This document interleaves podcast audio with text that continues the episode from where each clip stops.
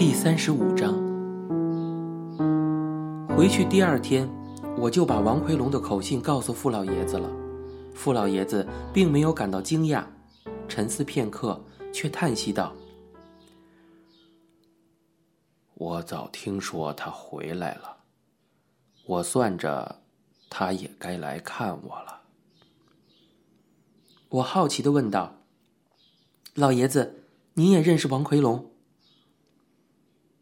嗯，我跟他父亲王尚德是旧交，抗日时期我们都在五战区，算是袍泽。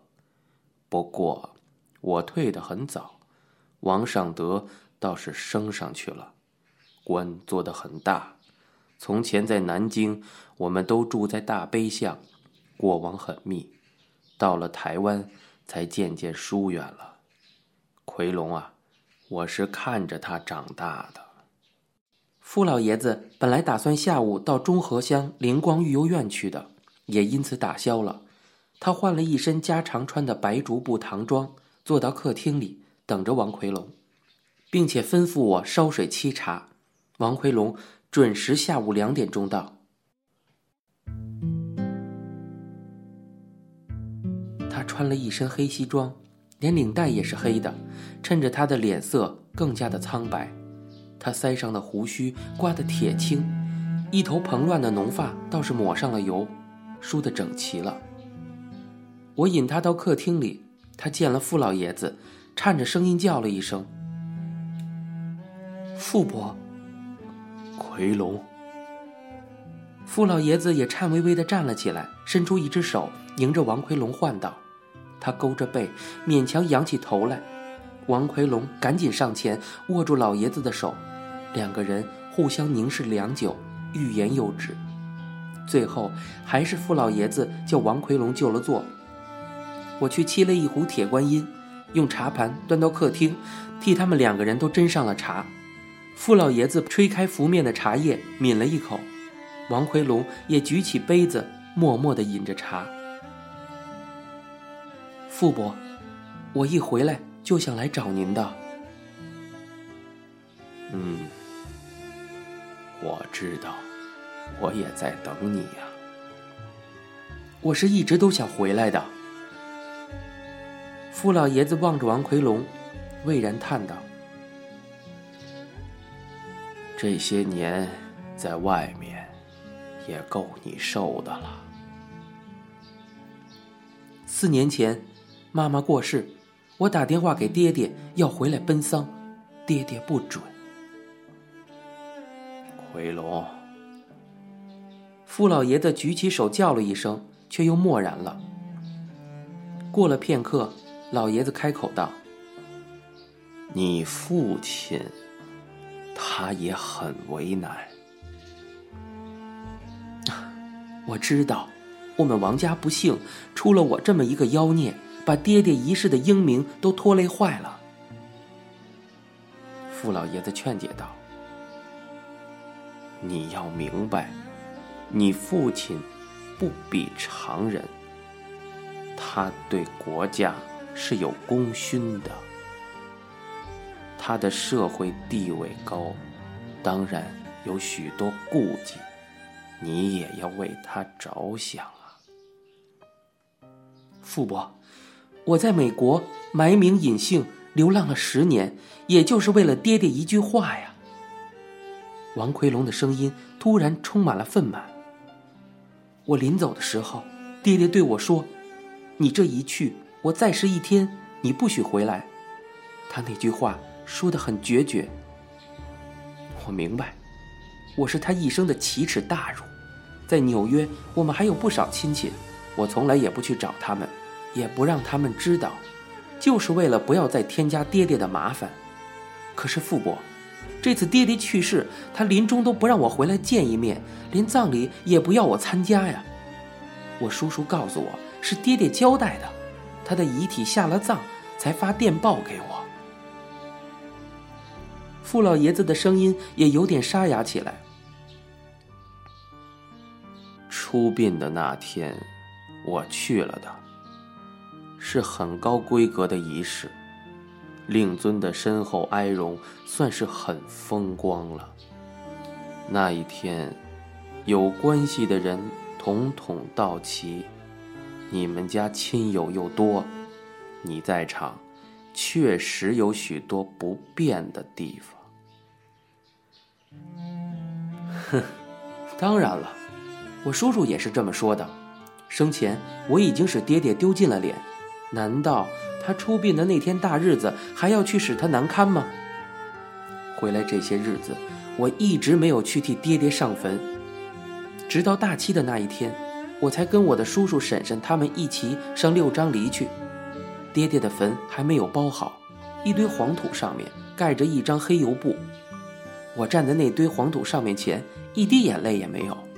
我看见叔叔满面的愤怒，我知道，他一定暗暗的在咒骂我，这个畜生来到父亲墓前还不掉眼泪。哼！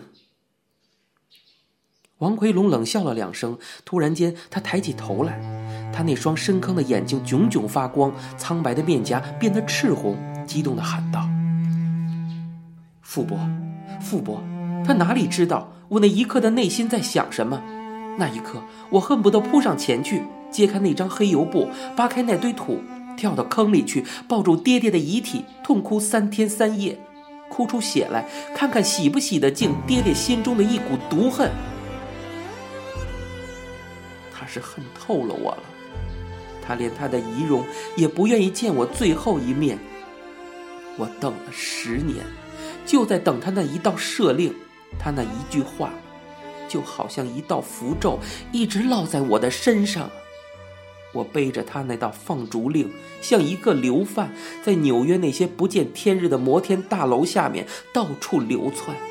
十年，我逃了十年，他那道符咒在我背上天天的焚烧，只有他，只有他才能解除啊。可是。他一句话也没有留下，就入土了。他这是咒我呢，咒我永世不得超生啊！王奎龙的声音好像痛得在发抖，傅老爷子也变得激动起来，他的肩胛高高耸起，他的驼背压得好像不堪负荷了似的，他那双铁黑的瘦眉蹙成一团。奎龙。你这么说，你父亲太不公平了，不是吗？不是吗，傅伯，我这次回来就是想问您，爹爹去世以前，您一定见过他的。他重病时，在荣民总医院，我去看过他一两次。那他跟您说什么来着？我们谈了一些老话，他精神不好，我也没有多留。我知道嘛，他不会提到我了，他对我是完全绝了情的。王奎龙拼命的摇着头，傅老爷子似乎有点动了气似的，说道：“奎龙，你只顾怨你的父亲。”你可曾想过，你父亲为你受过多少的罪？我怎么没有想过呢？我就是希望他能够给我一个机会，我设法弥补一些他为我所受的痛苦啊！王奎龙无奈的回答着。傅老爷子也颤声的叫了起来：“你们说的好容易呀！”父亲，父亲的痛苦，你们以为够弥补得起来吗？不错，奎龙，你父亲从来没跟我提过你，而这些年我也很少与你父亲来往。但我知道，他受的苦绝不会在你之下。这些年。你在外面，我相信一定受尽了折磨。但是，你以为你的苦难只是你一个人的吗？你父亲也在这里与你分担呢。你越痛，你父亲更痛。可是，傅伯，为什么他连最后一面都不要见我呢？王奎龙伸出他那双嶙峋的瘦手，抓住傅老爷子的手背，哀痛的问着。傅老爷子望着王奎龙，他那苍斑满布的脸上充满了哀怜，喃喃地说道：“他不忍见你，他闭上了眼睛，也不忍见你。”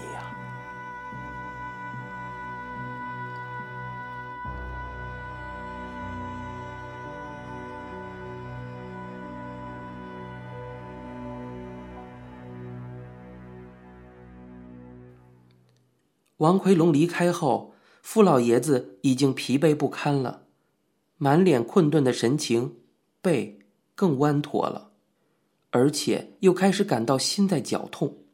我赶忙服侍他用了药，扶他进房躺下休息。傅老爷子不想吃晚饭，我自己一个人胡乱添了一碗剩饭，将中午吃剩下的一碟芹菜炒牛肉拿出来送饭。我告诉傅老爷子，冰箱里还有半锅火腿冬瓜汤，要是饿了，随时热来吃。本来我打算向师傅告假一晚，留在家中陪伴傅老爷子，可他不肯，坚持道：“阿青，你只管去上班，不要紧的，我休息一下，松散松散就好了。”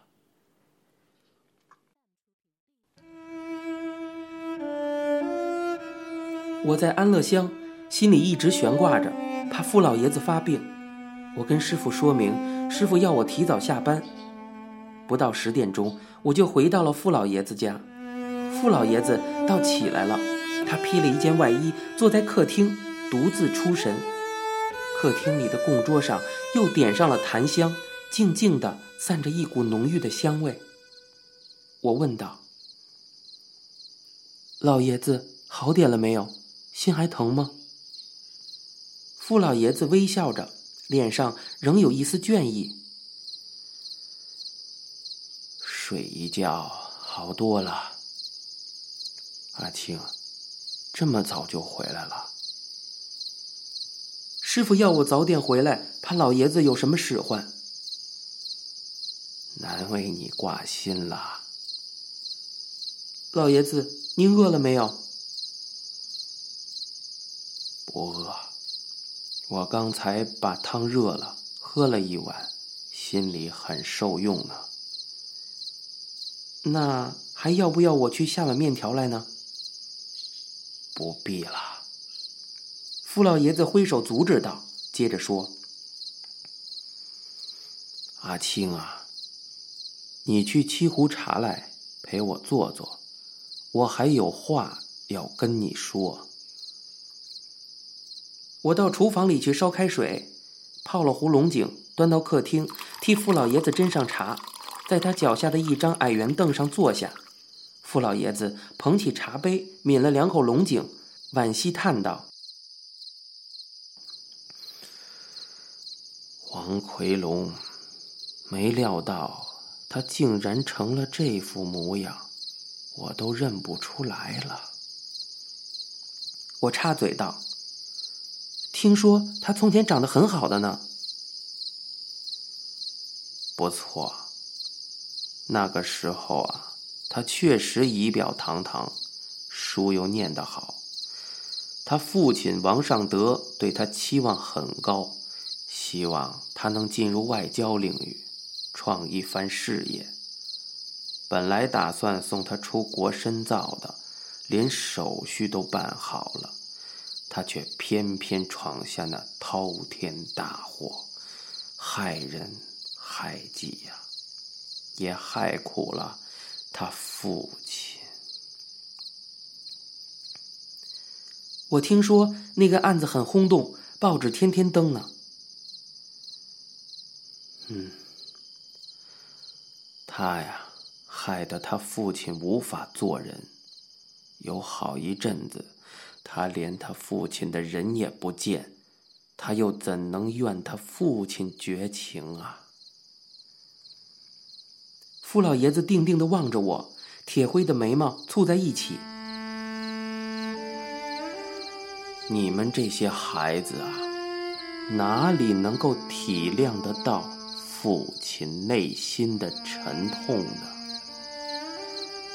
他伸出一只手压在我的肩上，郑重的说道：“阿青，你在我这里住了这些日子，我已经把你当做自己人一样了。你也有父亲，我敢说，你的父亲这一刻也正在为你受苦呢。我也有儿子。”我那个儿子，也像王奎龙一样，曾经叫他的父亲心碎。今天晚上，我就要讲给你听，讲给你听一个父亲的故事。您现在收听到的是由白先勇原作、一辆松鼠播讲的《镊子》。